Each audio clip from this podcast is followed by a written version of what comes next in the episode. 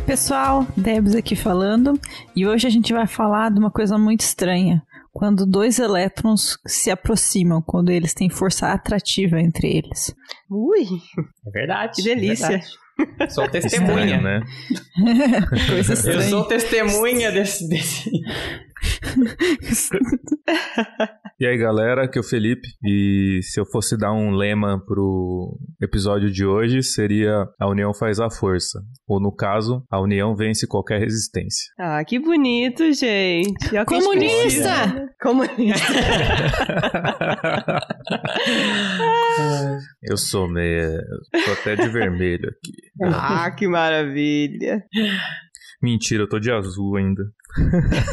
Ah, ninguém, ninguém precisa saber, né? Ninguém precisa saber. Não, Mas você se sente de vermelho, né? Isso que me importa. sinto, porque é, do, do- do- do- É da pele coração, pra né? dentro eu tô de vermelho.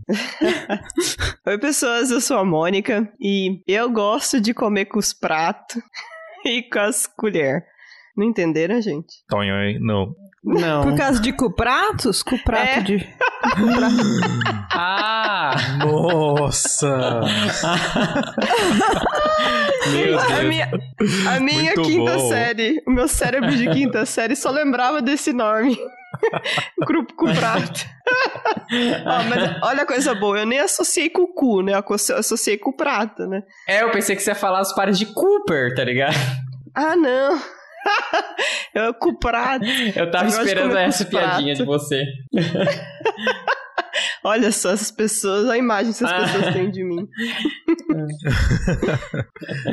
Bom, fala galerinha, aqui é o Rodrigo. E hoje não tem nada de DC, nada de Marvel. O super que a gente vai, vai ver hoje são supercondutores, beleza? É isso aí, galera. Como vocês perceberam, o episódio de hoje é sobre supercondutores. É, a gente vai falar de pares de Cooper, vai falar de cupratos, vai falar por que, que esse tema é tão. Só um pouquinho, tá, Mônica, de cupratos. É, vai falar por que, que esse tema é tão importante em física, inclusive em, em tópicos atuais de pesquisa. E vamos quebrar essa simetria em um. 3, 2, 1.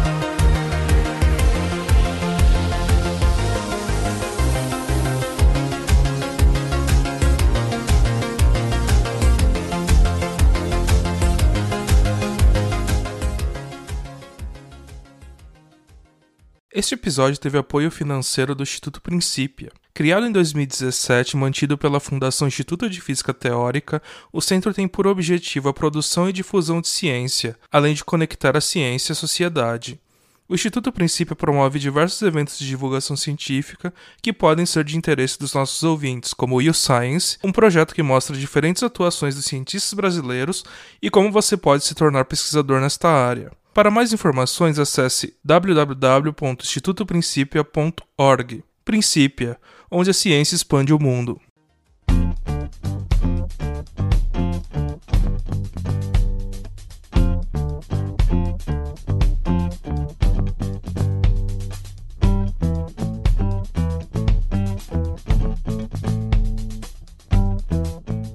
Eu só topei participar desse episódio porque tem muito cu nele, né? Então tem bastante margem Ai, meu Deus do céu.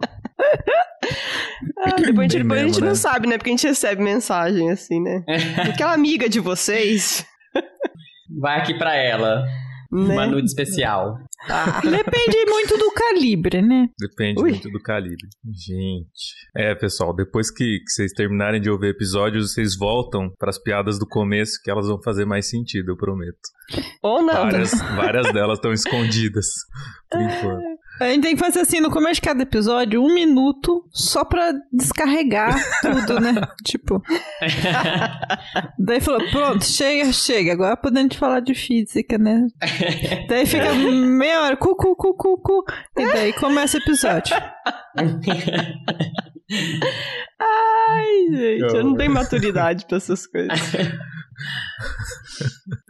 Super Bom. fenômenos. Vamos lá. Então, o que, que é, de onde vem essa história de supercondutividade, né? É, supercondutividade é um fenômeno que foi descoberto já há mais de 100 anos, em 1911, por um holandês chamado Ondes. E o que esse cara estava fazendo, na verdade, assim, diz dizem, a, o pessoal conta, né, que é, ele estava estudando formas de de obter é, frio, é, é, líquidos criogênicos, né? Então, coisas muito frias. E aí, depois de conseguir liquefazer o hélio, ele resolveu começar a enfiar metal lá dentro e ver o que acontecia com as propriedades do met dos metais em baixa temperatura. Achou um novo brinquedo, né? Assim que funciona a cabeça é. físico, né? Vamos enfiar coisa lá dentro, né?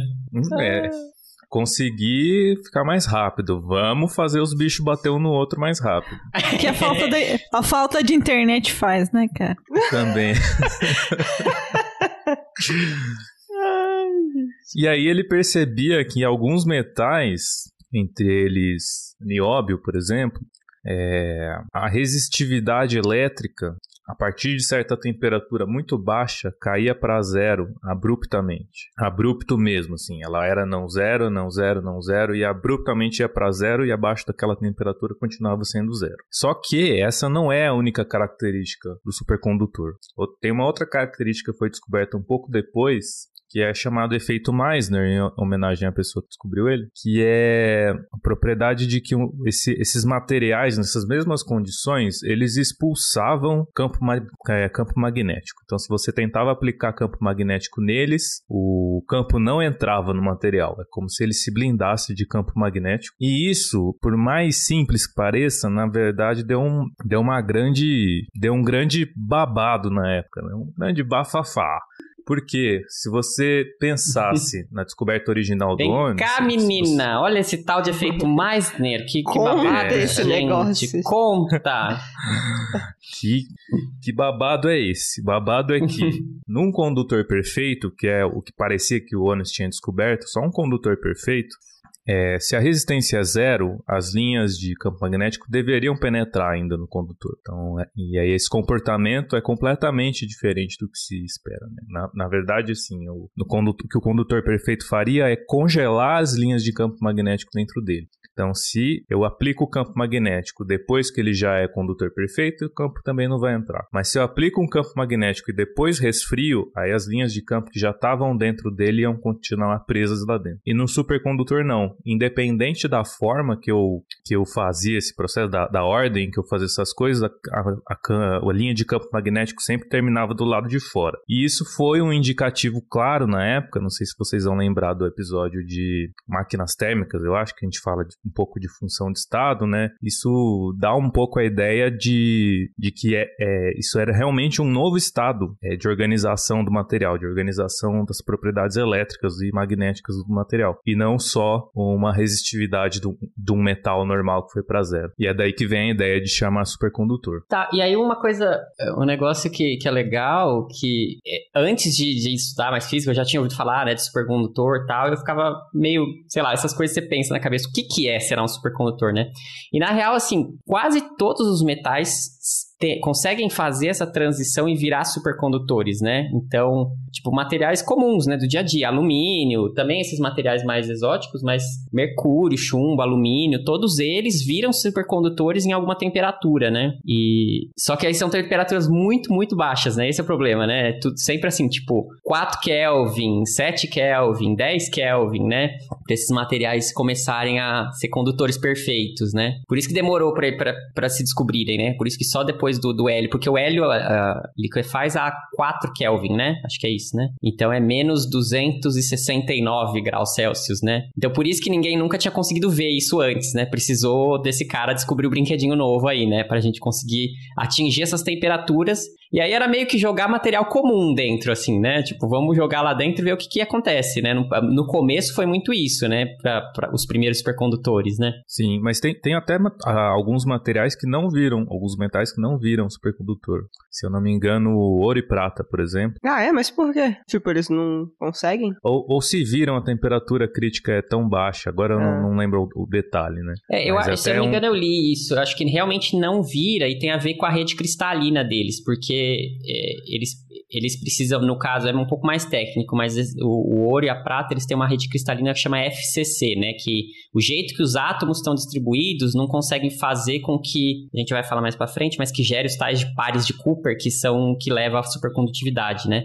Então é meio que Ah, por isso. de Cooper. É, A gente já tá falando alguns conceitos aqui bastante interessantes. O primeiro a gente falou aqui de temperatura crítica, né? Então, a gente tá falando de dois estados, né? O estado metalzinho bonitinho e pá, ele virou supercondutor. Então, a gente tá falando de uma transição de fase, né? E essa temperatura que acontece a transição, a gente vai começar a chamar então de temperatura crítica. Guarda que agora a gente vai levar pra frente essa, essa coisa, que essa é a é o, é o ponto interessante, né? Que essa temperatura era bem baixa, né? E daí o pessoal falou, hum, né? Poxa, será que não tem nenhum material com uma temperatura que a gente mais alta, né? Mas antes de, de a gente entrar nesse, nesse rolê aqui, assim, acho que é, acho que valeria a pena a gente definir algumas coisas. as- é, tipo, os metais, né, que a gente conhece, eles são condutores, né? Significando que eles deixam os elétrons passar por eles, assim, de boa. Então a gente consegue aplicar corrente elétrica e etc. Só que os condutores, normal, a gente vai ter perda de energia, né? Então, tudo isso que vai, todos os elétrons, toda a corrente elétrica que né, vai atravessar os metais, etc., eles vão ter perdas, vai ter perda, né? O que acontece em algum momento, né? por- isso por conta da resistência elétrica e etc, né?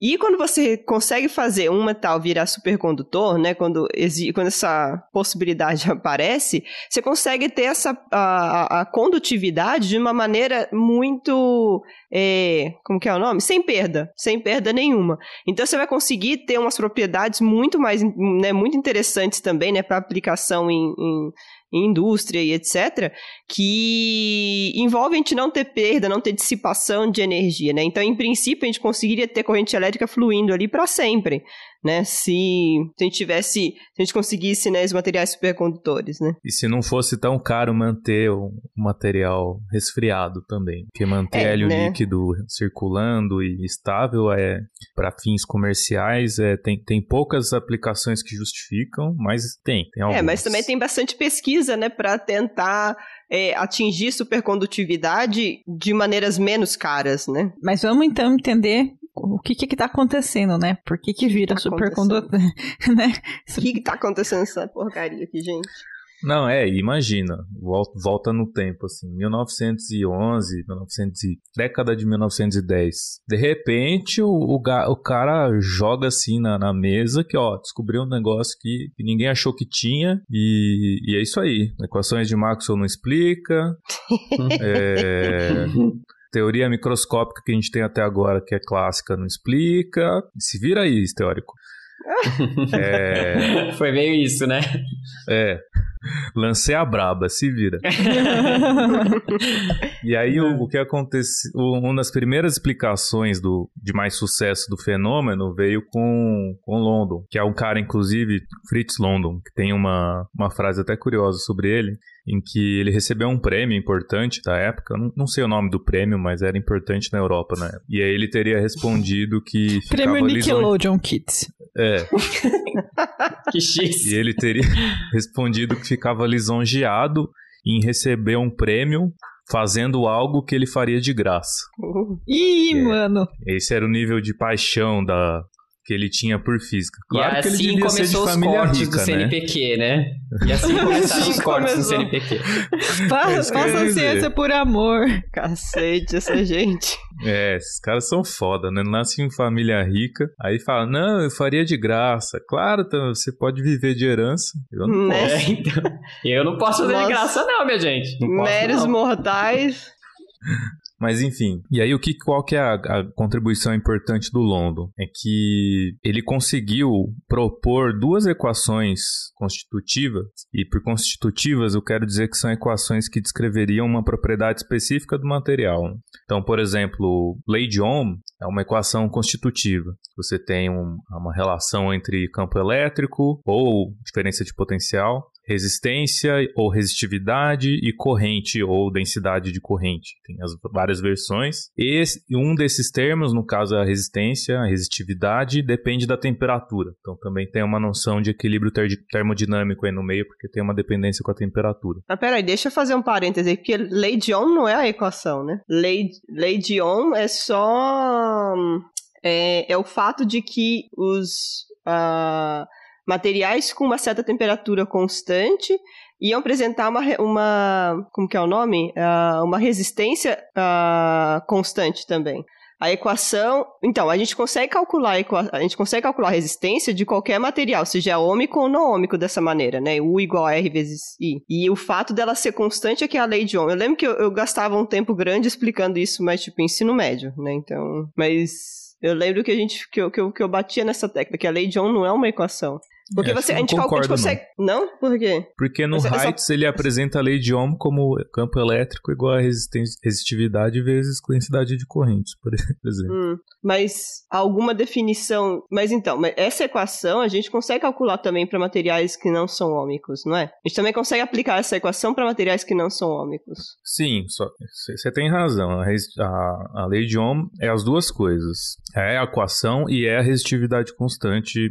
A resistitividade não depende depende do campo elétrico, constante com o campo elétrico. Em, outros materiais ela não é constante com campo elétrico. Uhum. Então, mas aí o que, que, tem de legal nessas equações de London? De London? Que, qual, qual, é que é? Tem, assim? O que tem de interessante é que essas equações de London, London têm uma dependência com a temperatura, de forma que ela consegue, é, digamos assim, ajustar, né, fitar qual que é o onde que vai estar a transição de fase, onde que a resistividade vai para zero e o efeito Meissner de expulsar campo magnético começa a aparecer, né? Que são as duas coisas ao mesmo tempo. É, e aí ela é uma teoria fenomenológica, que significa que você coloca essas equações na mão, basicamente porque elas funcionam. E aí o grande mérito dessas teorias não é tanto em você colocar lá a equação e a equação funcionar. Isso é bom, porque você consegue às vezes prever algumas coisas a mais. Mas o maior mérito dessa, dessa teoria do London é que ele, investigando o que poderia dar origem, usando algum, uma análise bem sofisticada do que poderia dar origem a essas equações que ele propôs, ele mostra mostra que a única explicação possível seria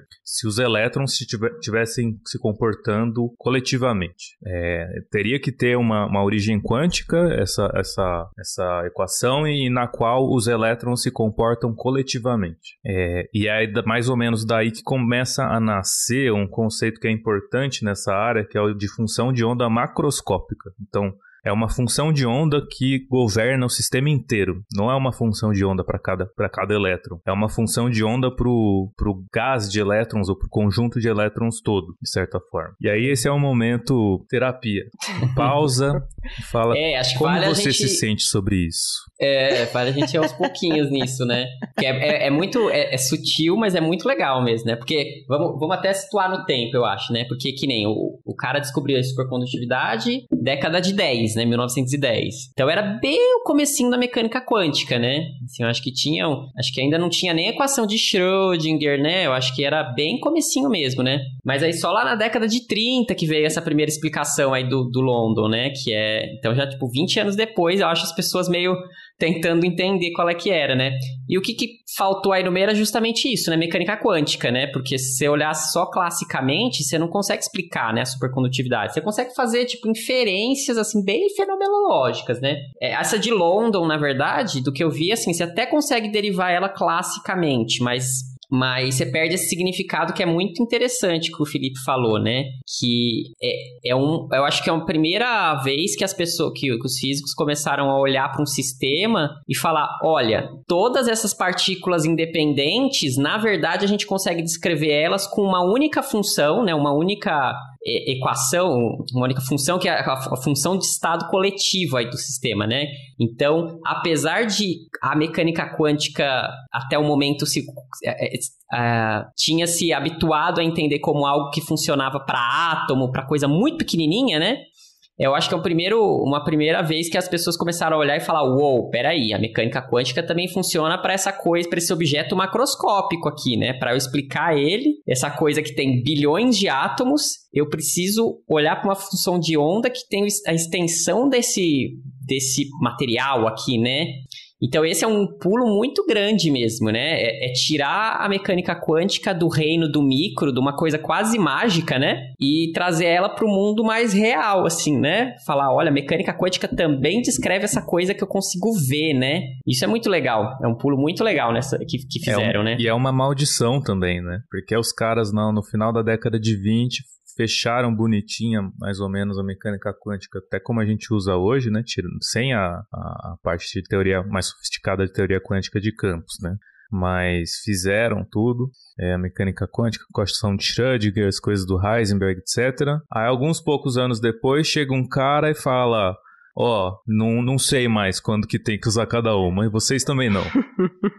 Porque, olha isso aqui. Isso aqui é grande e, e tem umas coisas quânticas aqui. Então não é só o que é pequeno, o que é muito frio parece que também dá pau. Aí foi a... Foi a vez do teórico Ai, lançar a braba, né? Tipo, olha essa teoria aqui, se virem experimentais, né? Drop the mic. Eu acho que ele lançou a braba até nos outros teóricos, mais do que nos experimentais. É, né? né? se pá, né? Vocês achavam que quântica era só pra coisa pequena? Toma essa. Mas é elegantezinha as equações de London, né, cara? O cara propõe lá uma solução e acha até a coisa de que os campos eles penetram um pouco na superfície do material, né? Tem essa coisa do do, do comprimento de penetração. Nossa, de London. Gente, é o nome que, que pede para fazer piadinha, né, gente? Não tem como né? não rir. Mas é, é Isso falando... é, uma, é, uma, previsão bem legal, né? Que foi confirmada é, depois. Isso, é. É uma que previsão da, da teoria dele que tem essa penetração. Então tem alguma coisa acontecendo na superfície do material, né? Que faz esses campos serem expulsos. E o que ele propõe é essa, essa corrente supercondutora, né? Então ela deveria estar tá acontecendo aí na superfície do material e ela acontece de um jeito que expulsa o campo é, de dentro do material. É só os, os, as linhas de campo elas desviam assim é, da, da superfície né, do seu do supercondutor. Mas, assim, o, o Rodrigo falou aí, tipo, entre o London e a explicação microscópica quântica, lá, da, da supercondutividade, foram uns bons anos ainda, hein? Uns 20 anos. o problema difícil. E entre é, não, o é London mesmo, né? e a explicação mais geral, a gente não sabe, porque não tem ainda. Ainda não terminou, né? É. não, essa é, é uma história que não acabou. São vários, são vários nomes, vários nomes. A gente vai contando os nomes aí dos carinha que vai. É, o próximo nome, acho que seria. Ah, agora, assim, eu vou falar devagar, mas paciência, tá, gente? Porque é nome de russo, então eu vou falar o nome errado com certeza, porque eu não sou russo, não sei falar russo. Estamos mas... todos a, a, a, quatro Kelvin, pensa assim. Todo é, mundo. Mas é. Os próximos nomes importantes nessa história são o Ginsburg, Ginsburg e o Landau. Lev Landau é um nome que quem gosta de física, se não conhece, tem que se acostumar a ouvir. é um, é um físico extremamente já dói importante. Já dói minha mão é. pensar na, nas provas de física estatística no Gente, e os livros desse homem que é tipo Nossa, velho? os livros, Jesus amado. Eu adoro é. os livros dele. Não, é lindo, são, é são lindo. Lindos, mas ele sai, assim, tem uma noção de física que não, de, não dá pra atingir, assim. ele tem uma é, é. percepção, assim, de tipo, ele pula todas as contas do mundo, porque ele tem um, como é que fala, uma intuição, assim, absurda, né? É, aquelas coisas que, que você gasta, sei lá, 30 páginas num livro, ele vai lá numa página e com uma elegância ele demonstra tudo assim, ó. E amarra. É. Você toma uma surra de pau mole, cara. Porque Landau. Landau é foda, Landau é foda. Landau é eu foda. Eu lembro que quando eu fiz estrutura da matéria, é, o professor dizia que o Landau, como não, na época não tinha acesso à, à internet, obviamente, não tinha acesso fácil a, a artigos e livros, ele deduzia muita coisa na hora. Nossa, é verdade, né, velho? Ele, ele rededuzia isso. muita coisa de matemática ou de física mesmo na hora. Ah, não lembro como que é isso. Deixa eu fazer essa conta. É porque a Aí gente deduz, fala, não lembra sei lá, fazer teorema isso, fundamental do cálculo. Hã? A gente não lembra como fazer uma coisa, a gente fala no Google, né? Gente, o ah, homem é. deduzia tudo. Ah, sei, não, tá louco. Por sinal, isso era uma coisa que acontecia nessa época, assim, que fiz, tinha esses assuntos quentes, era comum, né? Tipo, duas pessoas. É, é tipo convergência evolutiva, cara. A evolução acontece do mesmo, do mesmo jeito em lugares diferentes, assim. Os caras em dois é. lugares diferentes chegam no mesmo resultado. E outra coisa notável do Landau é o cabelo. Depois vocês é, procuram uma foto no Google Imagens. Um cabelo maravilhoso. Lembra um plano inclinado. Isso. Um cabelo de físico. Né? É verdade, é um plano inclinado.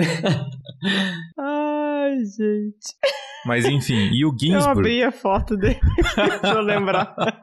Eu tinha esquecido.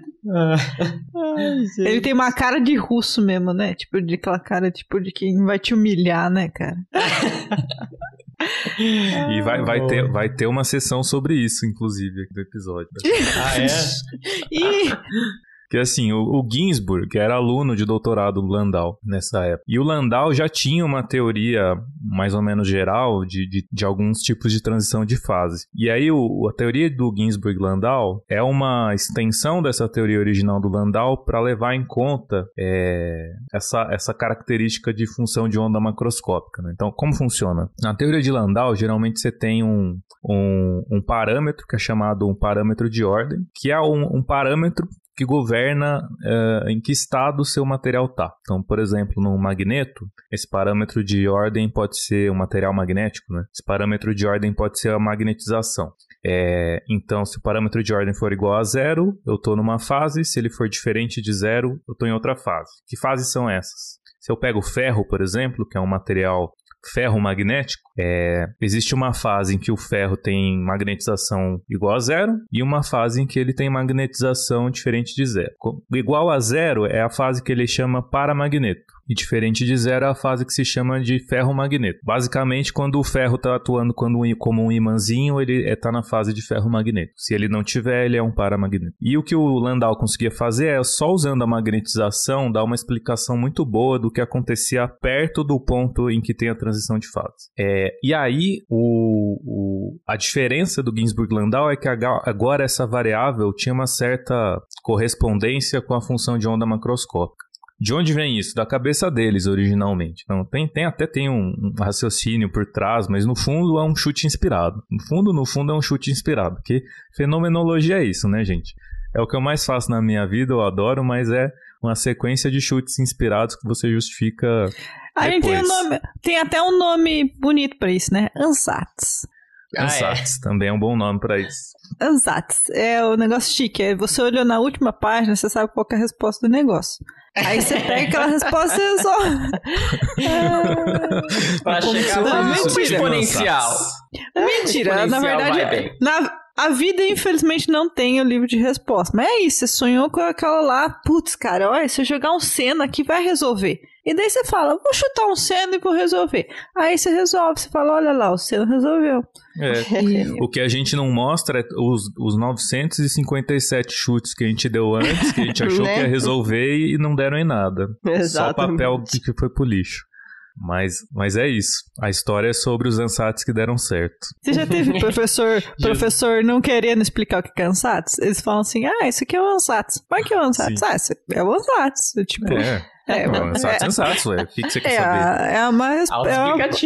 É pra não falar que é chute. Tipo, ele quer falar, não, esse aqui é uma proposta de uma solução. Não é um chute, entendeu? É um ansatz. Essa entidade. Enfim, É. desculpa, já tô cortando aqui. Essa coisa. Mas, é- e aí, esse parâmetro de ordem de Ginsburg-Landau seria, em princípio, essa função de onda macroscópica. E aí, uma diferença importante em relação à magnetização é que ela não é uma função real, ela é uma função complexa, né? Tem uma parte real e parte imaginária. É, E aí, junto disso, também vem o, trabalho do Anderson, Philip Anderson, que é um dos físicos mais importantes também dessa área de matéria condensada do, do século XX. Eles é, notam que o que é fundamental para a supercondutividade começar a aparecer no material é que exista uma quebra de simetria nesse parâmetro de ordem, nessa função de onda macroscópica, que seria a quebra de simetria de calibre. E nesse aspecto é muito parecido com a quebra de simetria de calibre que existe no mecanismo de Higgs do modelo padrão. Então é, é o mesmo conceito de calibre. Então é uma, é uma fase, né? É um- uma espécie de um ângulo que é, determina o, como que seria a sua função de onda macroscópica. Mas quando eu estou na fase supercondutora, esse ângulo ele, ele não, ele devia ser mais ou menos equiprovável, mas ele não é. Eu tenho um ângulo preferencial que acontece só por causa da espontaneamente por causa da, da transição de fase. E aí você tem o, a chamada quebra espontânea de simetria, né?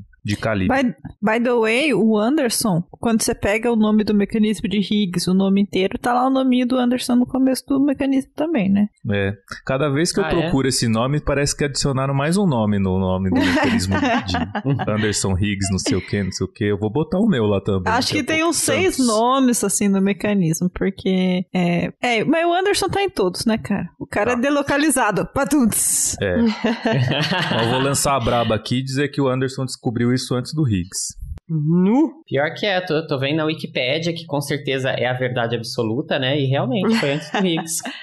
É, o Anderson é brabo, gente. O É, Anderson... ele foi em 62, o Higgs foi em 64. É isso Mas, aí. enfim. Convergência evolutiva. Não sei se o Higgs soube do trabalho do Anderson, porque eram, eram áreas muito. Até hoje são áreas muito distantes, né? Uma da outra. Talvez isso tenha. Esse, essa semelhança tenha até aproximado um pouco as áreas desde, desde essa época, mas ainda são áreas bem separadas. né? Então, tem um outro método em comum, mas até a linguagem acaba sendo diferente.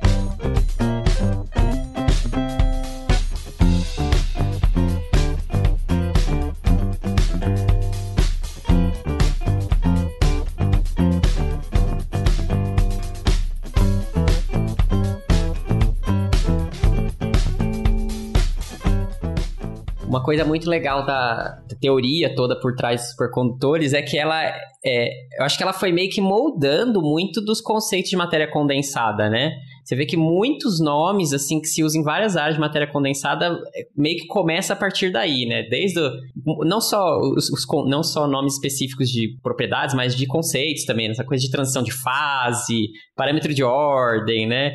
E temperatura crítica, são vários conceitos que, que, que eu acho que foi isso, meio que isso, né? A história da matéria condensada e a história do supercondu da supercondutividade se casam muito bem, né? Assim, uma foi super contribuindo com a outra, né? É, até porque é um problema que tá.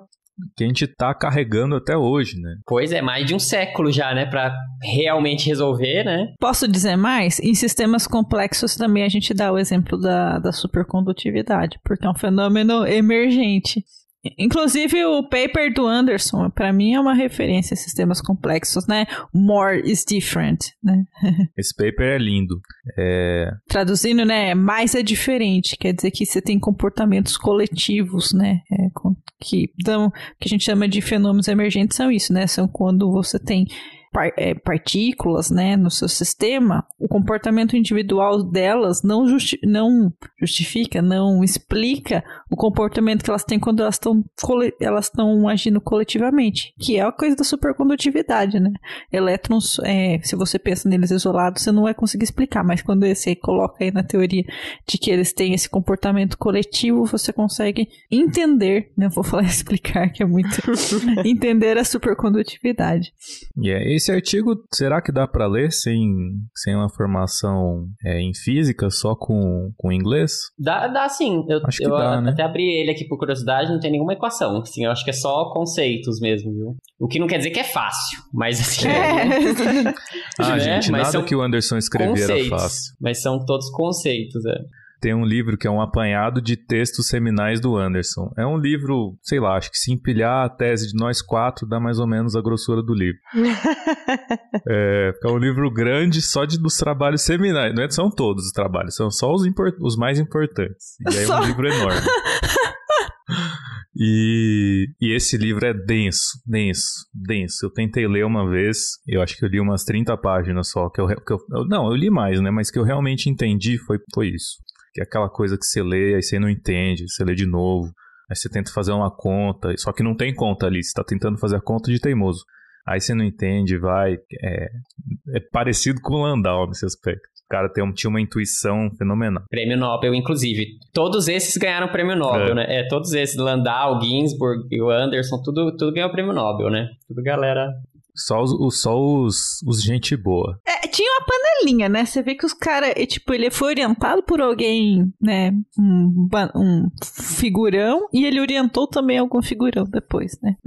tipo, que eu vi que o, o Anderson ele foi orientado pelo Van Vleck, né? tipo, Que também ganhou prêmio Nobel, né? é, então, mas, Então, já enfim. começa, né? Enfim. Bom, o Anderson, Polêmicas à parte, né? Mas do Anderson, vamos voltar pro Landau agora. Porque agora o babado é forte. Nossa, tô aqui já com a pipoca na É, não, não, não tá forte até agora, né? Poxa. Não, não, não. Agora é da hora. Agora é, a- é é o clímax da história. Porque, Assim, o Landau teve mais alunos que ganharam o prêmio Nobel. Um deles chamava Abrikosov. E aí, o que, que o Abrikos- Abrikosov estava fazendo? Ele pegou essa teoria de Ginsburg-Landau e começou a tentar destrinchar para prever propriedades novas. E aí, fazendo essa conta, ele olhou assim e falou: Olha, parece que se eu tiver um, um material. Sei lá, pensa que eu tenho um, um cubo supercondutor. Material, um formato de um cubo que é um supercondutor. A solução que ele encontrou dizia que tinha filamentos atravessando o cubo, então eles começavam sempre numa face e iam até a face oposta, atravessavam esse cubo supercondutor sob campo magnético moderado. é, o efeito Meissner começava a ceder um pouco e esses filamentos eram por onde o campo penetrava. Então não, não penetra totalmente que nem num metal normal, mas penetrava um pouquinho. E, e para piorar, eles não penetravam em qualquer lugar. Eles penetravam em lugares específicos que formavam uma rede. E Eu para piorar, podcast. era uma rede triangular, que era um negócio muito bizarro pra época. E aí o Landau di- diz, sim, diz a história que o Abrikosov mostrou a solução pro Landau. O Landau falou: "Você é muito burro. Isso é uma solução que não tem sentido físico nenhum. Isso é só uma conta que não serve pra nada." Aí o Abrikosov tentou justificar, o Landau mandou ele embora, falou: "Você não vai pôr meu nome em artigo com essa porcaria não." Não sei o quê. Aí o Abrikosov publicou sozinho e o negócio era Você verdade. jura? Conseguiram observar depois e ele ganhou o prêmio Nobel sozinho também. Se fuder. Meu Deus, que babado. Gente. Eu falei que o babado ia ficar forte. Caraca, gente. Mas assim, né? O que, que é essa história do, do vórtice? Que é o que chama, o nome desses filamentos é vórtice porque em torno da região que o campo entra, apareciam correntes supercondutoras é, circulares, né? Em torno dessa região. Então, esse filamento, no fundo, tinha uma corrente supercondutora em volta dele, que é o tal do vórtice. É, isso acontecia só com os materiais chamados supercondutores tipo 2. E é, tem, a ver com as previsões que vêm de antes, né? Eu tinha falado que o supercondutor expulsa campo magnético, mas tem um limite. Tudo tem limite na vida, né? Se você aplica um campo muito forte, você consegue destruir, você consegue penetrar o supercondutor, mas aí você destrói a supercondutividade toda. Ele volta a ser um metal normal, a resistividade volta a ser maior que zero, tudo mais. E aí o Abrikosov achou esse regime em que você perde, é, um- é uma fase intermediária, né? Então ele não é um supercondutor do jeito que a gente estava pensando até, a gente estava falando até agora, ele deixa um pouco de campo entrar, mas não todo. E esse campo que entra tem toda essa estrutura específica, em- organizada em rede e tudo mais.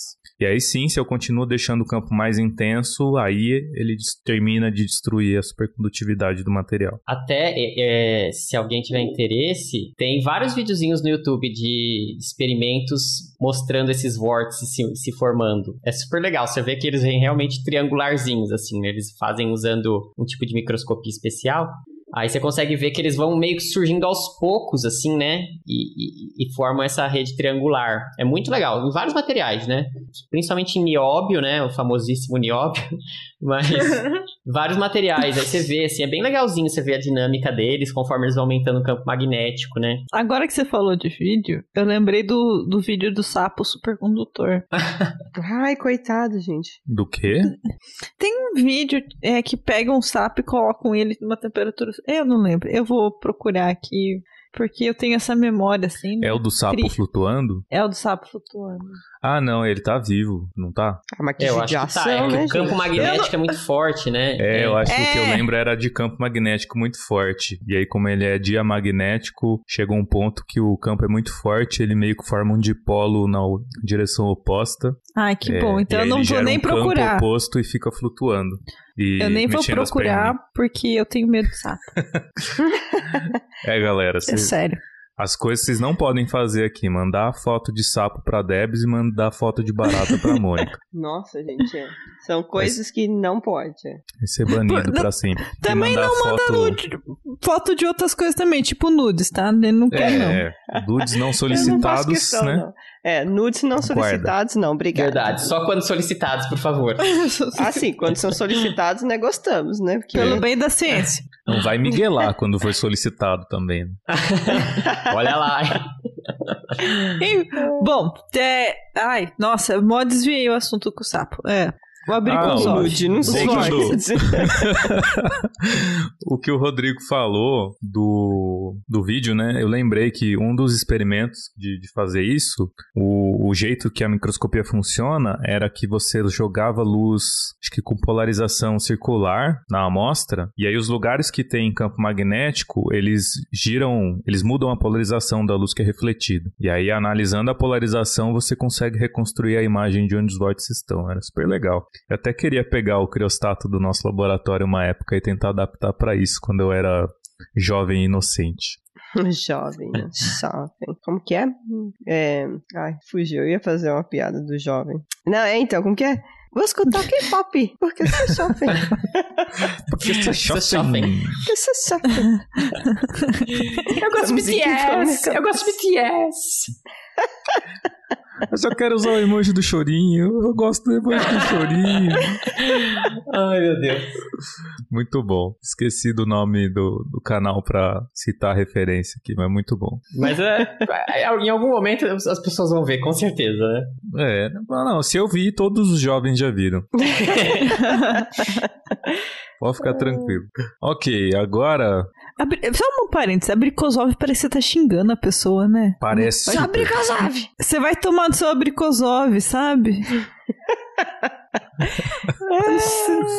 Sei. Ou então a pessoa fala algo que você não concorda, você fala, teu abricosov. É. Eu acho, que é, acho que é porque eu lembro de brioco. Ah, É, Eu agora quero nem imaginar as piadas que os russos fazem com os nossos nomes. Não é? Verdade, né? Em que Ai, língua será que meu nome significa, sei lá, cocô, tá ligado? Assim, alguma coisa assim. Nossa, mas pior que tem uma organização inglesa que a sigla é bosta. Bosta. Tem uma, uma, uma rede de, de lojas que é famosa na Europa que chama Xana. então tem vários lugares a Xana, entendeu? Caramba. Como que é o Xana Google Global. Dictionary que gosta, né? Pois bem, muita física, né? É, então, Ah, é, né? tá, né? Tá. Mas aproveitando essa digressão, agora acho que já tá na hora de falar do Cooper. É verdade. Falando em Xana, né? Chegamos Falando lá. em Xana, vamos falar do cu, né? Do- Falando do- em Xana Brioco, por que não o Cooper?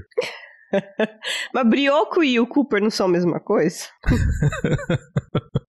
Não, Cooper é o esporte que a pessoa faz pra ficar com o cu perfeito. Ah, verdade. entendi, entendi. E mais uma também. Cooper é o, o carinha lá do Big Bang Theory, né? Foi dado o Ah, nome é. em homenagem ah, é, né? ao Cooper. Sheldon. Ah, é. Sheldon Cooper, né? Ah, é? Hum. É, os nomes dos, dos personagens do Big Bang Theory são dados a, pesso- a os sobrenomes, né? São dados a pessoas que é, são de verdade, sabe? Como que é o nome do... é Horowitz ou Holowitz, algo assim? É, Holowitz, é. É o cara do livro de eletrônica, não é? The Art of Esse Electronics. livro eu acho até, viu? Eu sempre É, achei eu tô- que tinha algo em eu- comum. Enfim, Enfim, Cooper. o. Cooper. O cu. Cooper foi Cooper professor, se eu não me engano, Cooper foi professor de mecânica quântica de um ex-professor nosso da Unicamp, o Fernando Cerdeira. Mas é? É, eu Ah, lembro é dele dizendo numa aula que o, que o Cooper era muito era muito inteligente, mas ele não gostava de sujar muito as mãos com conta. E é por isso que tem o S no, na teoria BCS que a gente vai explicar agora. Então, teoria BCS tem esse nome por causa dos, do, do artigo, né? Do, do nome dos caras que é, publicaram ela, que são B de Bardeen, C de e o S de Schrieffer. Quem?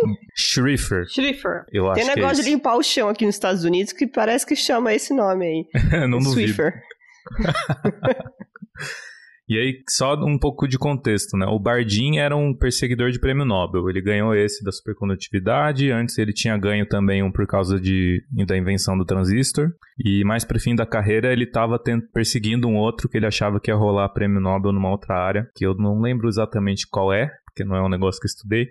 O Cooper é esse cara aí que era muito inteligente, mas não gostava de sujar as mãos e dava aula pro nosso ex-professor do Instituto de Física da Unicamp. Acho que, aliás, o Fernando Cerdeira já aposentou, né? Pelo que eu Faz lembro. um tempo já, faz tempo. E o Acho Schrieffer era o, o aluno, ou pós-doc, eu acho, da época. Que era o cara que realmente Ah, sujou as mãos com as as contas. contas. Exatamente. É, é assim, Ah, no, no- era- Era o no paper no, computador. No final tava assim: é, Schrieffer é, fez as contas e escreveu o paper. É Cooper, é Bardin. Contribuições. Schrieffer, é. É, Cooper e Bar Cooper Bardin pagou a- deram a um impressão do chicote no paper, Schrieffer até ele terminar as contas. Cooper agradece ao Grant. E aí, o que que tem, né, essa ideia, esse negócio? Por que que o nome do Cooper sobressai aí? Porque antes dessa explicação, veio a noção de pares de Cooper, que é um artigo do... Agora, eu não lembro se é do Cooper sozinho ou se tem ele mais alguém, mas ganhou o nome disso. E os pares de Cooper, é, esse artigo, né, o que ele previa era que dois elétrons, se apesar da, da interação é, da força eletrostática, né, força de Coulomb ser repulsiva, se tivesse uma força atrativa, por causa do, do princípio de exclusão, de exclusão de Pauli, que vem da mecânica quântica, né, e efeitos quânticos relacionados a isso, o- esse par de elétrons poderia ficar instável sob uma força atrativa, mesmo que fraca. E aí, se fica instável, isso significa que, o, que os elétrons livres não são mais. é, não valem mais a pena. No fundo, é isso. Então, chega um ponto que essa interação atrativa faz com que é, os elétrons livres sejam instáveis e é melhor eles virarem um par acoplado. E aí, o próximo passo era descobrir que tipo de força está dentro do material o que tipo de mecanismo pode gerar uma força atrativa é, dentro de um material, de um metal, né? Todos os supercondutores que se conhecia na época eram metais. E aí descobriram, né? Depois de bastante. Imagina, né? Depois de muito papel rabiscado, jogado fora, viram que se você coloca uma interação dos elétrons com as vibrações da rede cristalina, você consegue dar origem a essa força atrativa entre os elétrons que justifica a formação desses pares. E aí esses pares, no fundo, são o- os, os reais portadores de carga, né? É, é mais é melhor você pensar no supercondutor como uma porção de pares de Cooper do que como uma porção de elétrons, porque esses, esses pares são tão, tão ligados fortemente e, e aí é mais fácil você pensar dessa forma. Tanto que não sei, aí Mônica, não sei quanto que já se discutiu isso quando você é, pega um, um- um dois fermions e acopla eles fortemente para gerar uma partícula só, o que acontece com o spin. Como assim? Vocês O chegaram a discutir? Desculpa. Vocês chegaram a discutir isso em algum episódio de partículas? Lembro Ah, acho que não. Não, acho que não discutimos. É, Ou foi o momento que eu fui ao banheiro e aí discutiram, eu não lembro. É, tá, então, mas- mas o que acontece, né? Quando você junta dois, duas partículas com spin semi-inteiro numa partícula só, né? é uma partícula constituída de dois fermions, tem spin semi-inteiro, essa partícula resultante tem spin inteiro. E aí, como consequência, ela é um bóson. E para bóson, você não tem mais princípio de exclusão. E aí, o que acontece é que esses pares de Cooper são bósons, então. E aí, como não tem mais princípio de exclusão, eles podem todos, quando fica muito frio, eles podem todos ir para o estado de, de mínima energia ao mesmo tempo. Para o mesmo estado de mínima energia ao mesmo tempo. E é isso que daria origem a esse comportamento coletivo. Então, eles estão todos no mesmo estado, é, um estado chamado fundamental, né, que é o estado de menor energia do, desse sistema par de Cooper. É, todos vão para lá ao mesmo tempo, é, intermediado nisso por interações atrativas entre os elétrons, e é a partir desse ponto que eles começam a se compor- comportar como uma maçaroca, uma maçaroca quântica, que dá origem a- aos fenômenos todos que, que a gente estava falando até agora. Mas de maneira geral, acho que a gente. Peraí, um parênteses aqui. Acho que a gente nunca falou assim muito de spin aqui no- nos episódios, né? Acho que quando a gente fala de spin, a gente fala o mínimo necessário. Mas a gente nunca explorou muito, né? Então, por exemplo, esse negócio, né, de é, o que acontece com o spin total, quando a gente acopla né, outras partículas, etc., a gente nunca falou, mas talvez valha a pena a gente falar algum dia. É, Também que vai ser um episódio, né, tenso, né, sem, sem lousa, sem papel. Mas pra testar nossas habilidades, a gente pode tentar algum dia. Qualquer coisa a gente faz, que nem o, o Landau, né? Faz a conta que deu errado e joga fora. Aí Né? depois grava outro, Aí grava joga outro, fora, aí grava outro e esse publica. Né? Mas é isso, a história, essa história, a história que já é fechada da supercondutividade termina mais ou menos aí. É, tem agora você tem uma explicação microscópica de, de qual é a origem dela a partir da formação de pares de Cooper mediado por interação com a rede cristalina do, do metal. E aí, é... deixa eu fazer uma pergunta. Essa não é, é bem uma pergunta mesmo que eu não entendo. Então aí a temperatura entra porque a partir de uma temperatura muito alta, então essa vibração na rede, porque a temperatura significa que seus átomos lá da, da sua rede cristalina estão se mexendo muito, né? Então, a partir de uma certa temperatura, esses elétrons não conseguem mais se conectar, justamente porque eles estão se batendo muito. Eu acho que deve ser por aí, né? Então, quando você abaixa é, uma certa temperatura, você consegue acoplar, você consegue fazer com que essa, essa vibração seja su suficientemente pequena, de tal forma de que os elétrons consigam mov se movimentar junto, né? Em pares. Acho que é por aí, né? É por aí. Então, você tem uma competição entre essa, essa força atrativa, que é mediada pela rede cristalina, e, e as flutuações térmicas normais dos, dos elétrons. E aí, quanto mais intensa for a, a força atrativa que essa rede está intermediando, maior é a temperatura que você consegue começar a ter supercondutividade. E aí você começa, por exemplo, a conseguir entender o papel de impurezas. Né? Se você tem impurezas no metal, como que isso afeta a supercondutividade? Depende de como essas impurezas é, bagunçam a, a, a, vibração da rede cristalina. Então, em materiais como o nióbio, por exemplo, ele é super sensível à impureza. Então, a, a temperatura que ele faz transição de fase pode pode mudar bastante por causa disso. Pode sair de é, acho que 6, 7 Kelvin para 3, 4, né? pelo menos fator 2, às vezes até mais. Outros materiais, que nem o alumínio, são um pouco mais resistentes à, presença de impureza e, e, assim por diante. E aí fica então a diferença de, entre a observação lá do, da, da supercondutividade, do efeito mais e a teoria só vem em 50 e pouco, né? Aí o BCS aí ganhou o Nobel em 72.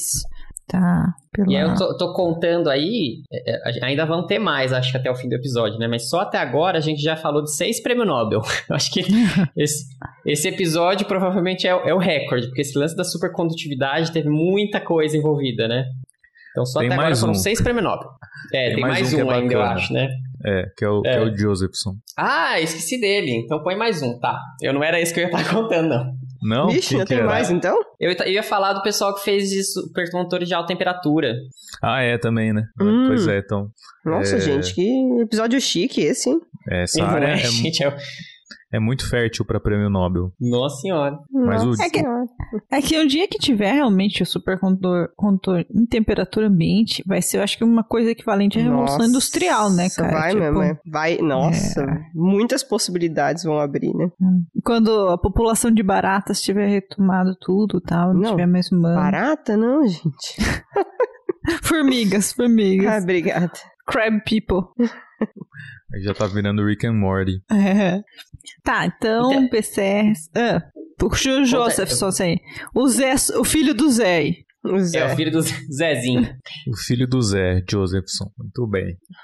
Esse é outro babado, hein, da história. Não é tão forte quanto o outro, mas é um babado. E é muito parecido. O que o Josephson fez foi o seguinte: ele pegou a teoria BCS, começou a brincar, e aí ele brincou no seguinte situação. O que acontece se eu pegar um, um supercondutor, ou melhor, eu, eu vou fazer um sanduíche. Só que o pão é, o, é, supercondutor e o recheio é um isolante. E aí eu vou ficar diminuindo o recheio e ver o que acontece. Vou variar a, a largura do recheio. Então é basicamente um material que ele idealiza, né? Ele fez essa análise teórica, que eu tenho um sanduíche de um supercondutor, depois um pouquinho de isolante, depois mais supercondutor. E aí ele usa a teoria BCS para investigar o que acontece. E aí o que ele, que ele descobriu é que os pares de Cooper eram capazes de, de atravessar o isolante de um supercondutor para o outro, tunelando mesmo, tunelamento quântico, o, o, mesmo tunelamento que se fala de é, um elétron atravessar uma barreira. Só que agora é o par, ele, ele atravessa isso, o par de Cooper atravessa sem perder essa característica de par. Então é, você tem uma corrente supercondutora passando pelo material isolante por conta disso. Se fosse só isso, estava bom. Aí não ia ter babado. O babado é o que vem depois. É que existe agora você tem duas interfaces nesse problema, né? Uma é a interface entre o primeiro supercondutor e uma borda do isolante, e a outra interface do segundo supercondutor com a outra borda do isolante. E aí o que acontece é que essa função de onda macroscópica, ela não, não fica imune, impune a ter passado por é, dentro do isolante. Ela tem uma diferença de fase agora. Então lembra que antes ela tinha quebra de simetria de calibre e a fase desse, desse bicho estava fixa.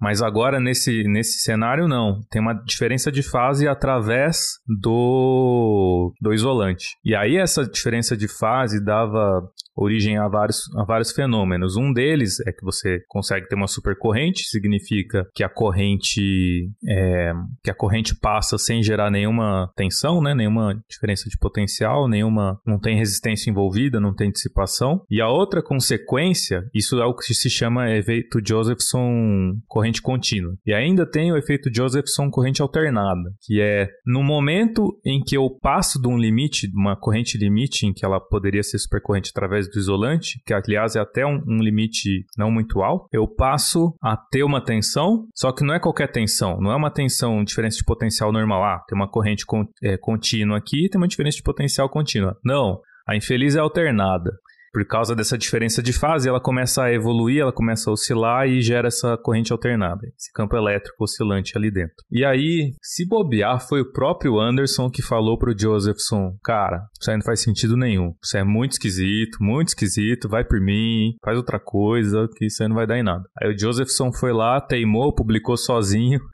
e acho que esse foi um dos prêmios Nobel mais, mais rápidos da história do, da supercondutividade, talvez da história da física, porque ele ganhou o prêmio poucos anos depois de publicar o artigo. É, deixa, eu, deixa eu contar a historinha um pouco, só assim. Ele, que, que, eu tava vendo as datas aqui, então eu anotei, né? Então esse cara era super genial, esse Josephson, né? E aí o paper que ele fez uh, essa, essas previsões, ele publicou como único autor em, com 22 anos. Então, Nossa, assim, o trabalho... Gente o trabalho que, que deu o prêmio Nobel para ele, ele fez com 22 anos, né? Com 22 aí... anos eu tava lendo o paper dele entendendo bosta nenhuma. É, provavelmente, é. Dessa ordem, né? E olha lá. Ai, gente, e que aí... tristeza que dá isso. Dá e aí realmente teve isso, ó. Ele teve. O, Anderson realmente é, conversou com ele, falou que era muito estranho isso daí, que ele achava que estava errado. E aí teve um outro caso com, sabe, o, o pessoal do BCS, o Bardin, que também ganhou o prêmio Nobel. Teve uma palestra que esse Bardin deu na, na universidade onde o Josephson estudava, que o Josephson levantou a mão e falou e, e, das ideias dele, e o Bardin super discordou, falou: imagina, que, que, que ideia estúpida é essa, sabe? Nada a ver.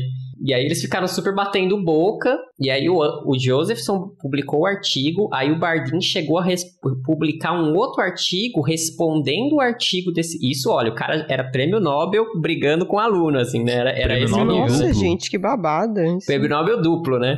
Brigando com o aluno, falando, não, tá errado, tá errado. E aí, no fim das contas, o que, que, que, rolou? Que sim, o Josephson tava certo, você vê, o cara tinha dois prêmios Nobel e mesmo assim estava errado, não é mesmo?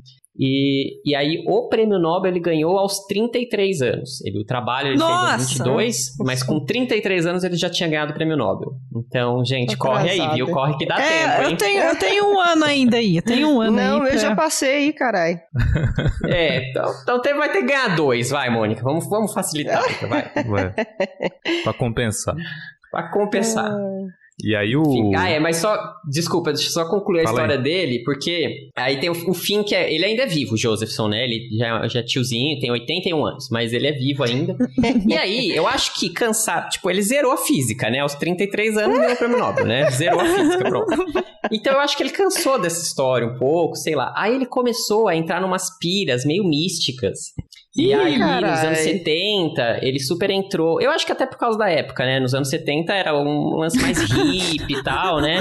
E Já ele começou... fumava maconha, usava um ácido. não sei. Né? Isso eu não ácido sei. não, que não tinha ainda na época, eu acho. Mas ele começou. Ele Mas em 70? Um negócio que acho chamava. Que 80, não é? No 70, 70, acho que tinha, sim, né? Acho que tinha. Tinha. Aí ele se envolveu com um negócio que chamava meditação transcendental. E ele foi um cara que dentro, ele era de, é, de Cambridge, né? Ele era professor lá, mas ele começou Não a tem ácido, mas tem drogas mais fortes. é verdade. E aí ele começou a estudar a interação da mecânica quântica com a consciência, num, num negócio que ele chamava de projeto da unificação mente-matéria.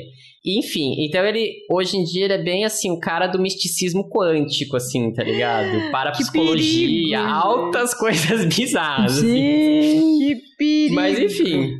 É, É, Ó, esse- que o sucesso vou- precoce faz com uma pessoa, né? Perigoso. É, eu não vou ter o É. Nobel, mas esse pecado aí eu não vou levar pra cima. também não cometi. Né? É. Enfim, então é um cara legal pra dar uma lida, ver, ver os caminhos da mente humana, assim, tá ligado? Bom, legal mais ou menos, né? Mas.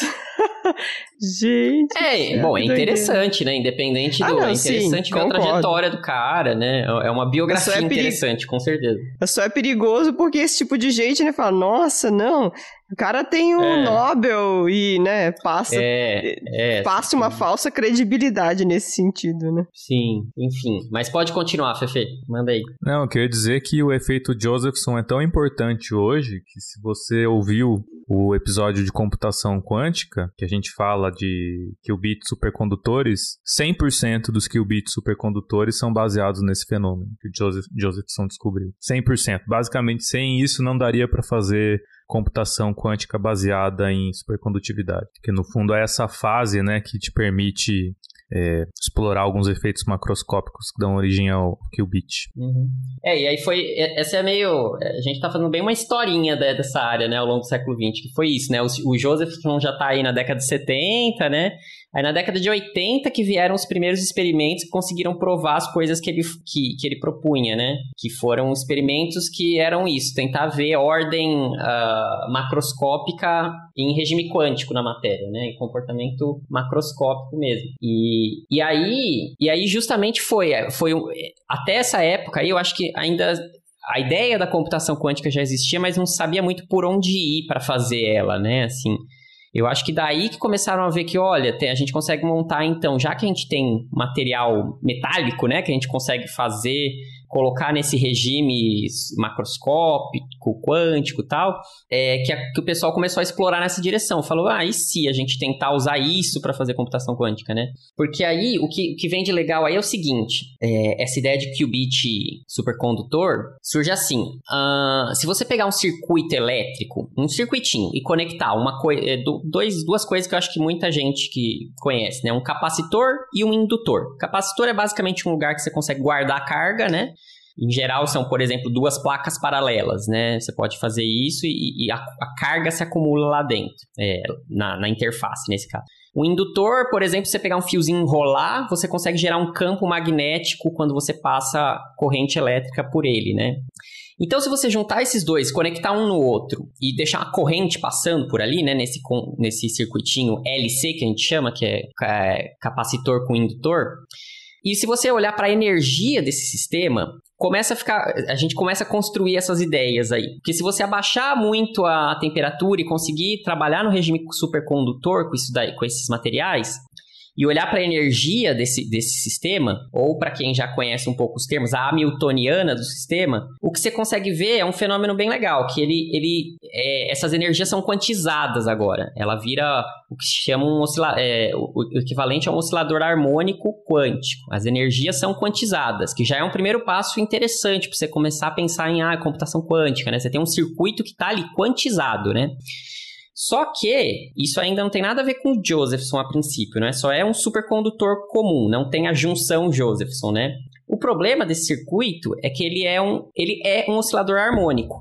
O harmônico aí quer dizer o seguinte, quer dizer que a diferença de energia entre o nível 0 e o nível- o nível 1 o nível 1 é igual à diferença de energia do 1 para o 2, do 2 para o 3 e tal.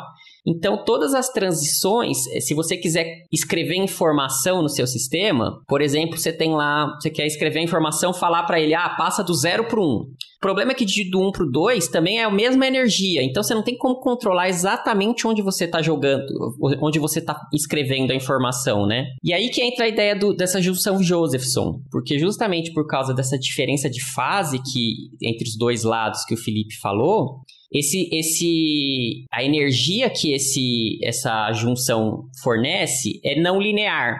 Ela, ela é não linear com a energia, né? O que, então, quando você junta os dois, você tem o que, se- o que se chama de átomo artificial. Ele se comporta... Que a coisa mais quântica que a gente conhece, basicamente, é o átomo, né? Assim, Você pegar um átomo de hidrogênio, ele é bonitinho, ele é quantizado, os níveis são.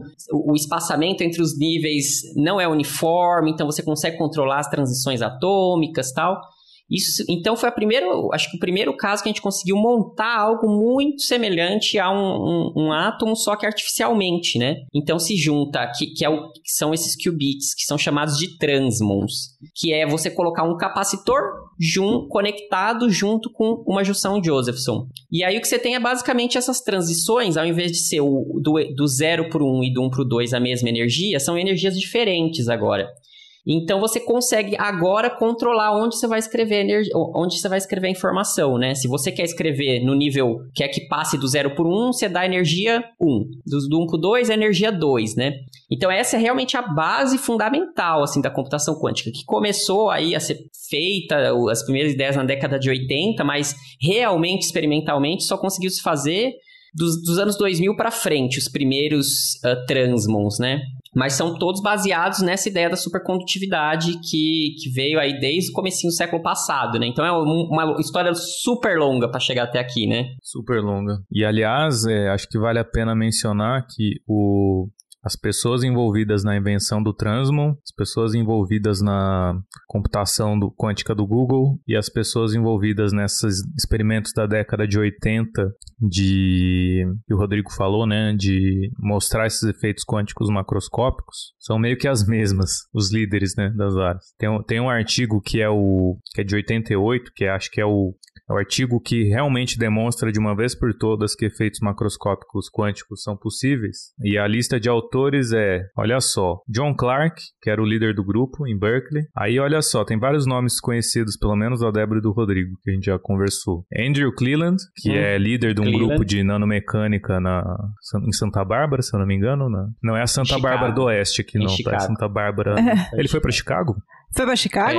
É, é ele tá Nossa, Chicago, mano, ele trocou a praia pro lugar gelado. é, paciência, né? Ninguém é perfeito. Aí tem o Michel Dervoré, que é o, o, cara que mais tem artigos sobre inventar o Transmon e depois melhorar algumas propriedades dele para fins de computação quântica. E aí também tem o John Martinez, que é o líder da, da, dos experimentos de computação quântica no Google hoje. E essa cara toda, essa, essa, essa galera toda era aluna do, do John Clark, né? Esses, esses três eram alunos do John Clark no mesmo lugar. Em 88. Então aí, os três são líderes hoje, né? Do, Sim. Mas é a panelinha também, né? É, verdade.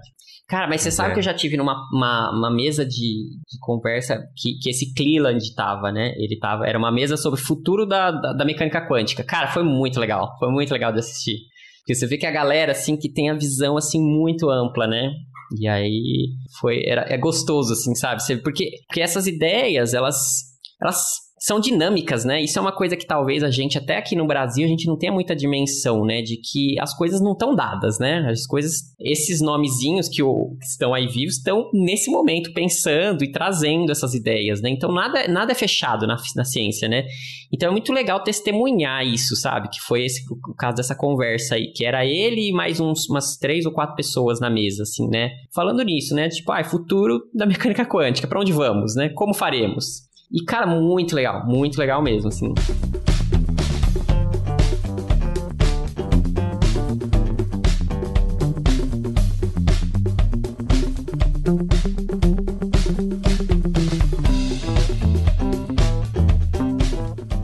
Tem mais um, um prêmio Nobel pra falar. Esses eu não sei o nome, esqueci de marcar aqui na minha cola. Você sabe, Rodrigo, que você tava com, eu, com eles na cabeça? Ah, tô com eles aqui, ó. É um cara que é um alemão e um suíço. O cara chama, um, o alemão chama Bed, Georg Bednorth e o outro é o Karl Miller. Nosso nome mais genérico para alemão possível, né? né? Karl é. Miller. É tipo Zé da Silva. Eu acho que sim, né? Que aliás é o nome do meu avô, de um deles. Ah. É, tem uma polêmica nesse prêmio Nobel também, né? É, essa eu não sei. Reza a lenda que um dos caras que ganhou o prêmio não, tinha ideia do que tava, não tinha muita maturidade do que tava fazendo. Não sei qual dos dois. tá ligado? O Big Bang Theory faz e... uma piadinha disso, né? Faz? É, né, não disso exatamente, mas né, no seriado. Ah, eu vou dar spoiler, gente.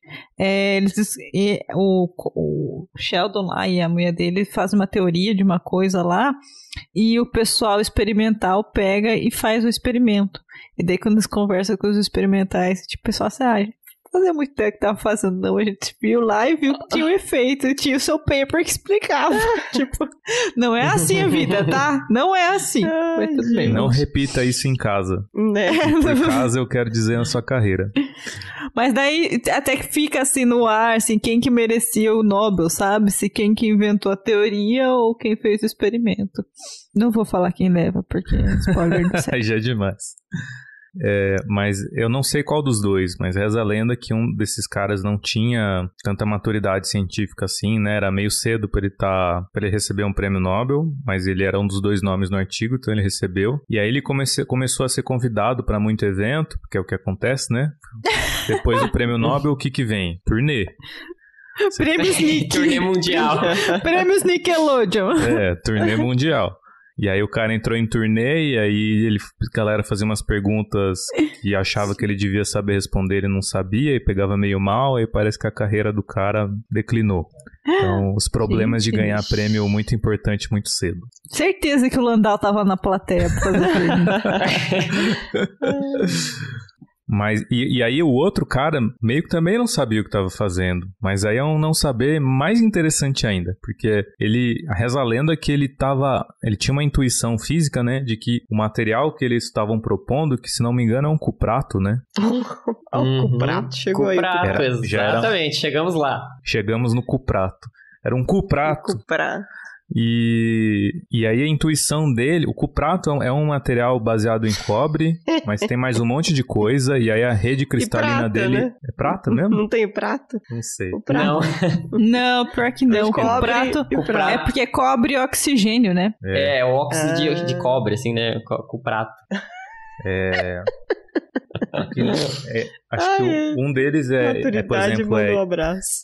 É itérbio, bário, cuprato e oxigênio, composição. Isso, é. Itérbio? Y é itérbio? Acho que é. É, Não, é ítrio, desculpa. É. Ítrio, Ítrio, ítrio. Itérbio, acho que é YB. Enfim, é um material super esquisito, né? Ó, cheio, composto complexo e tal. Tem quatro elementos diferentes, mais de um elemento para a fórmula básica dele. E a intuição do cara é que a, a rede cristalina tinha uma forma tal que as, as vibrações cristalinas iam ter alguns modos especiais que intensificar essa força entre os fônons. E aí isso ia dar uma temperatura crítica, mais temperatura crítica, né, da transição mais alta. Mal sabia ele que ele inaugurou uma nova era na história de supercondutividade, que são supercondutores não convencionais que não são explicáveis por esse acoplamento das vibrações da rede com os elétrons. E mais importante, eles, o legal é que eles têm uma temperatura muito alta, né? Muito, muito assim, alta. compa- Comparado com os, com os materiais É. puros, né? Mas, mas esses primeiros, eles já funcionavam em 90 Kelvin, 100 Kelvin, que ainda é muito frio, né? Ainda é- estamos falando de menos 170 gra- graus Celsius, mas a gente já subiu 100 graus aí, né?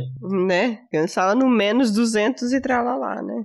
É, a gente chama eles de cerâmica, né? Essas composições meio estranhonas aí. E isso é outra coisa curiosa, né? Que ele não é um condutor. Ele é uma cerâmica geralmente é meio isolante. Tipo, aquelas aquela coisa que é tipo um- uma espiral que você vê em transformador de rua, aquilo é uma cerâmica isolante para enfim, serve para algumas proteções do, do equipamento. Quem, quem é Quando você engenheiro pega um, área um prato de cerâmica, ele não é condutor.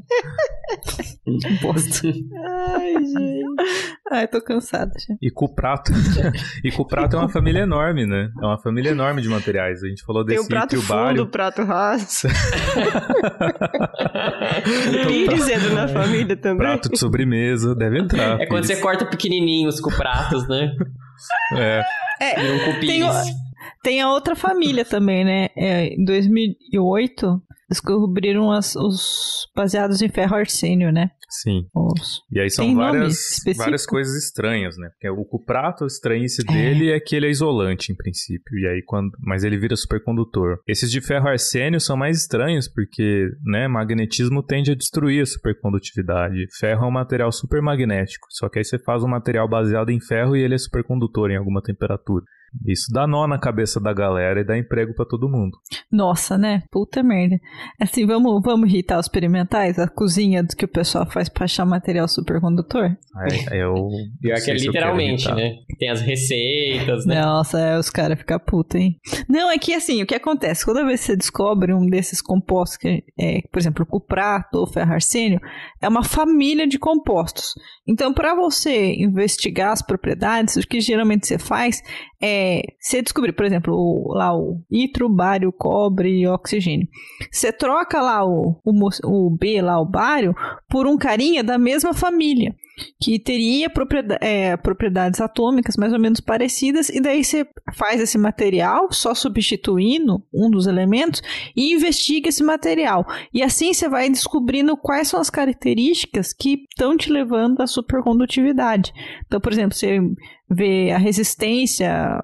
Com- como varia com o campo magnético aplicado. Tem umas várias medidas termodinâmicas que se faz para caracterizar esses materiais, para tentar entender o que está da estrutura é, microscópica, da estrutura cristalina que está fazendo surgir a, a supercondutividade. Então, no carro do, ferro arsênio, por exemplo, tem isso aí que o Felipe falou, que ele é tipicamente um material que o elemento, né, o ferro é magnético, você, você tenta entender, por exemplo, o que, que leva à supressão da magnetização quando você faz essas misturinhas doidas. E, cara, é assim mesmo, é muito da hora ver como que o pessoal, defesa de tese dessa área, assim, pega o material e vai substituindo por toda a família dos elementos, assim. E daí eles fazem as medidas dos planos cristalinos, vê a distância entre os planos, faz a medida da resistência, faz a medida com campo e sem campo, não sei o que. E, e, cada, e cada vez que eles fazem um, um material é um paper, tá? é muito, é muito assim. Pegamos esse material, a gente trocou esse elemento por esse, é um paper. Aí trocou de novo, é outro paper. Daí cada, cada medida é um paper. Então esse pessoal aí que trabalha com material produz pra caramba. Mas é muito legal, eu acho muito. É muito um trabalho de. Como pode dizer? É, de investigar a estrutura, assim, parece um- um- uma investigação. É, não, tem, não tinha o cala a boca e calcula da mecânica quântica. Esse é o cala a boca e substitui o negócio. Faz a amostra. Cala a boca e faz a amostra. Mas não tem jeito, né? Você tem, os mecanismos não são conhecidos, então não- você não tem. Tem várias coisas que são conhecidas, né? Algumas propriedades específicas, mas o mecanismo exato da supercondutividade ainda não é conhecido nesses materiais, né? Não tem uma teoria BCS para eles. Então não tem como muito para onde correr. Você tem que ficar testando, substitui isso por aquilo e, e vai. E aí hoje onde gira a tá, manivela. pes- tipo, e aí o pessoal conseguir, porque aí o, o, o lance é o seguinte, né? Tentar conseguir fazer o negócio funcionar em, em temperatura ambiente, né? Supercondutores. E aí existem já, a partir, acho que desde os anos 2000 e pouco, assim, foi começando a ter, ter, é, supercondutores em cada vez mais perto da temperatura ambiente. Faz acho que uns, sei lá, uns 5 anos, talvez, que já, acho que talvez menos até, que, que tem já supercondutores que funcionam sim em temperatura ambiente, até alguns um pouco mais quente, tipo 20, sei lá, 20 e tantos graus, 40 graus. Só que tem um detalhezinho pequenininho. Problema, eles estão em Bem pequeno detalhe. Bem pequenininho. O problema é que eles estão uma, uma, uma pressão absolutamente gigantesca, assim. É tipo, Né? muitos e muitos mais vezes a, a pressão atmosférica. Então agora eles estão em temperatura ambiente, mas numa pressão muito alta, né? Que são Mas muito mais coisas de- vezes, é tipo milhões de vezes, né? milhões de vezes, é. Eu não. Pior que eu não, Não tenho são agora duas um- ou três, Cara, não são nossa. dez vezes, são tipo Era É, coisa não é de tipo uma X. panela. É, não é uma panela de pressão que você cozinha feijão, não é isso. Assim, é Hum, tipo né? muito mais vezes. É tipo, muito. algumas vezes a pressão do centro da Terra. Ah, Coisa só, assim. isso, de boa. Ah, é só enterrar bem fundo, trazer os fios lá de baixo até aqui em cima e boa. Eu lembro que era coisa de, de gigapascal. Tô tentando achar aqui a reportagem É, na, ó, é, na época. por exemplo, esse a ano. reportagem ó, era do tipo assim, a temperatura de uma sala de vitoriana na Inglaterra no inverno, assim, uns 15 graus Celsius. Ah, eu achei Ou que seja, Brasilzão 2,5 esquece. É. A Eu achei temperatura ambiente aqui é 2,5 30. eu achei assim 2,5 milhões de vezes a pressão da atmosfera terrestre. Milhões? Milhões. Aí não é gigapascal mais, é? Ah, é, né? É 10 mil, 10 mil pascal, né? Uma atmosfera, mais ou menos. É, é, a atmosfera é 10 a quinta, 10 a quinta também é conhecido como 10 mil, né? 10 mil. é. Acho. É. Não, 10 Não, a quinta é 100, 100 mil, 100 mil, 100 mil. 100 mil. Então é 100 mil. 100 quilopascal. E é, caramba. Seis, Ah, velho, seis é- ordens é- é mais, né? osso. Então é isso mesmo, milhões de vezes mesmo, né? Foda, hein? É osso. Preciso, né? Mas aí o que aí- acontece? Mesmo se não sabendo, é, ah, porra, não vai fazer negócio assim, material desse jeito. Mas aí você entende o mecanismo, né? É, uma das coisas que eu lembro dessa do Ferrarsênio, que era uma colega nossa que trabalhava, era a importância da distância entre os, a- a- os planos atômicos do material. Que você, fazendo uma dessas substituições por um elemento, os átomos ficavam mais próximos. E daí, quando eles ficavam mais próximos, a coisa acontecia. Então, por isso que você faz esses, esses meio loucos assim. Mesmo esse material meio estranhão, ele leva a uma intuição melhor de entender o que que, o que, que você tem que fazer no seu material para ele ser supercondutor. É, a pressão também eu sei que eles aumentam muito por causa da velocidade do som, porque a velocidade do som fica muito alta, né? Fica muito, muito, muito mais alta que temperatura é, em pressão ambiente. Então você consegue atingir regime de acoplamento forte com os fônons, né, dos elétrons, usando os fônons por causa dessa velocidade.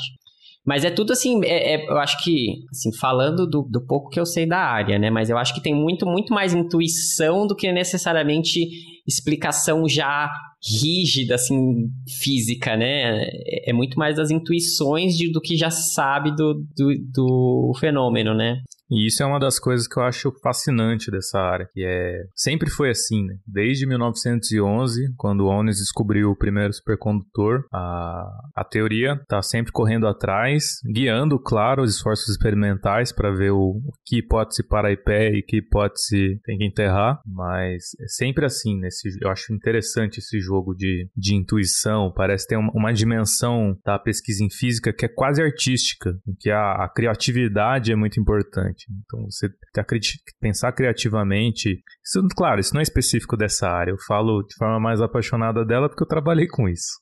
Mas, é, enfim, é isso. Coisa linda. Ah, fora, fora as doideiras que o pessoal faz hoje em dia, né? De tentar induzir supercondutividade com outras coisas, que nem usando isolante topológico, né?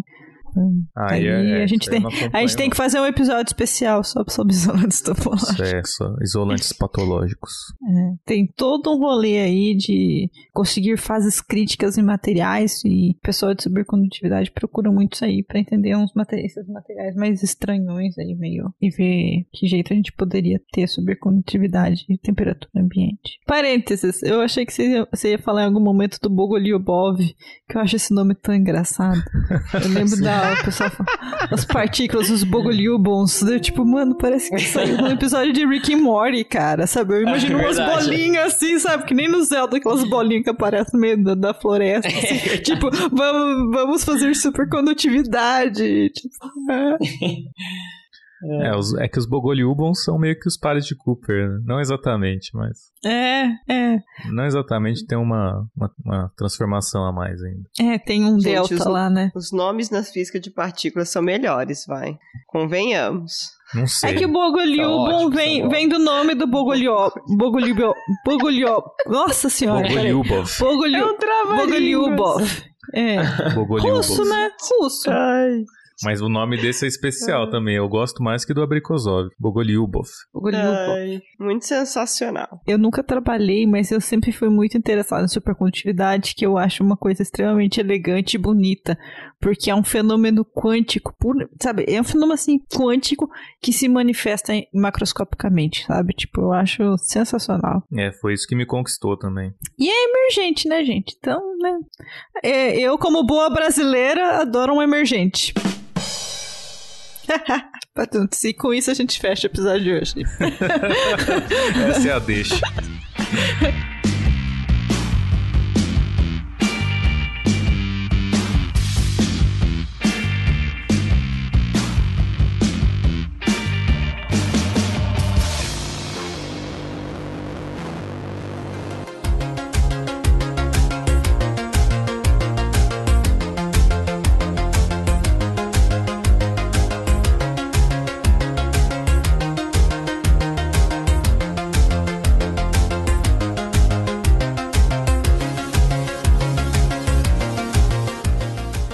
galera, espero que vocês tenham gostado do- dessa discussão sobre a história da supercondutividade, que acabou ficando bem histórico o episódio. Ah, haja coragem, ninguém ia abrir conta aqui, né? Pelo amor de Né? Deus. filho. Eu lá na pós, eu lembro fazer as continhas da supercondutividade. Meu Deus do céu. E é assim, né? Vocês deixaram eu fazer o roteiro, eu gosto desse viés histórico, não tem jeito. Então, qualquer coisa, se você não gostou do viés histórico, faz uma petição pedindo. Não, não faz não, vou ficar triste. Vocês que lutem. Você fica, fica de boa aí se você não gostou. Não, mas Se você não gostou, você fala com a gente no Twitter, ou no Instagram, ou no Facebook, que a gente gosta de ouvir vocês. E aí. Nem o Landau gostou lá do negócio lá que o moço escreveu, né? Quer Pois fazer é, o quê? então. E aí o Pedro encaminha essa- essas coisas para RH do Physicast e eles vêm falar comigo qualquer coisa, tá bom? Mas é isso aí. No geral, espero que vocês tenham gostado. É, de verdade, interajam com a gente no- nas- redes sociais que eu já falei. O Anchor também tem a opção de fazer isso. E, e é isso aí. Esqueci alguma coisa? Interações são fundamentais para superfenômenos. É isso aí. Como vocês Para aprenderam seres hoje, humanos, para seres humanos também, estamos descobrindo isso com a pandemia. né? É. tá faltando fono nessa vida. Pode ser fóton também ou algum outro bóson, hein? Magnum. Magnum são os bósons de, de magnetismo. Bonita. Falou, gente. Um super beijo, pessoas. Até mais, galera. Até mais, galera. Fiquem com o Cooper. Que Landau, que Landau vos abençoe.